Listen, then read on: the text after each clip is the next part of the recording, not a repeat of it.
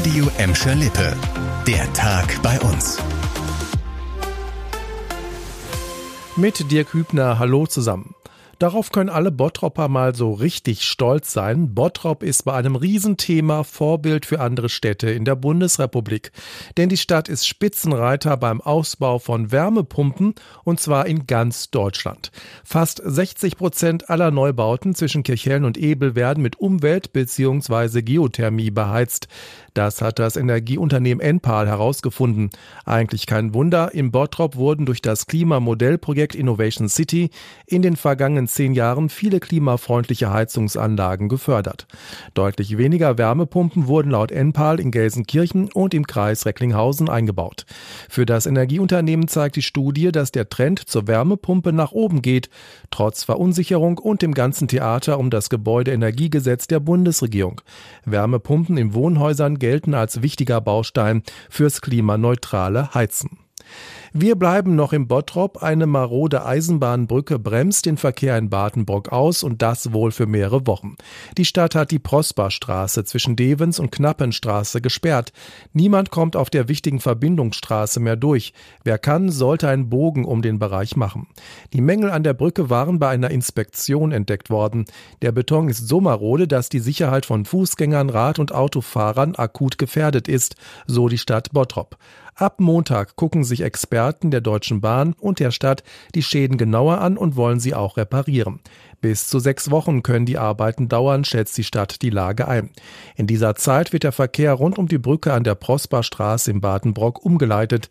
Die genaue Strecke könnt ihr auf radioemschalippe.de nachlesen. Und auch die Buslinien 263 und 268 müssen ab sofort einen Umweg fahren. Sie war über 100 Jahre das Schmuddelkind des Ruhrgebiets, die Emscher und ihre Nebenflüsse. Die einzige Köttelbecke ist mittlerweile abwasserfrei und nach und nach kommt die Natur zurück. Jetzt gibt es gute Nachrichten von der Boje, dem zweitgrößten Nebenfluss der Emscher. Die Renaturierung in Gladbeck, Bottrop und Essen ist fast geschafft.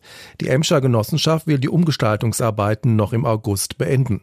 Die neuen Rad- und Fußwege zwischen dem Bottropper Pumpwerk und der Harbachmündung nördlich der A2 sind sind schon frei. Seit rund sechs Jahren fließt schon kein Abwasser mehr in der Bäue. Seitdem wird daran gearbeitet, dass der Fluss wieder ein fast natürliches Gewässer wird. So wurden auf insgesamt 7,6 Kilometern unter anderem neue Bäume und Büsche gepflanzt. Dazu wurden neue Brücken und Wege entlang der Bäue gebaut. Das Ganze hat viel Geld gekostet. Die Emscher Genossenschaft spricht von 50 Millionen Euro. Zum Schluss eine Entscheidung, über die es wohl keine zwei Meinungen gibt. Er ist Torjäger und Fanliebling und jetzt auch Kapitän. Simon Terodde trägt ab sofort die Schalker Kapitänsbinde. Das hat der Verein heute mitgeteilt. Trainer Thomas Reis hat den 35-Jährigen zum Nachfolger von Danny Latzer bestimmt. Für die Schalke-Fans genau die richtige Entscheidung bester Mann. Mehr kann man einfach nicht sagen. Ich glaube, er kann die Jungs gut motivieren. Also ich finde das richtig gut und Simon Trott ist halt dafür gemacht, als Kapitän zu spielen. Teamgeist, feuert die Mannschaft an, er lebt es einfach. Also ich denke mal, mit ihm haben wir wieder Chancen, gleich direkt wieder den Aufstieg zu schaffen.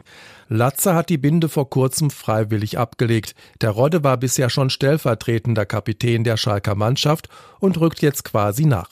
Erster großer Auftritt des neuen Schalke Kapitäns ist schon morgen beim Testspiel gegen FC Twente Enschede in der Gelsenkirchener Felddienstarena.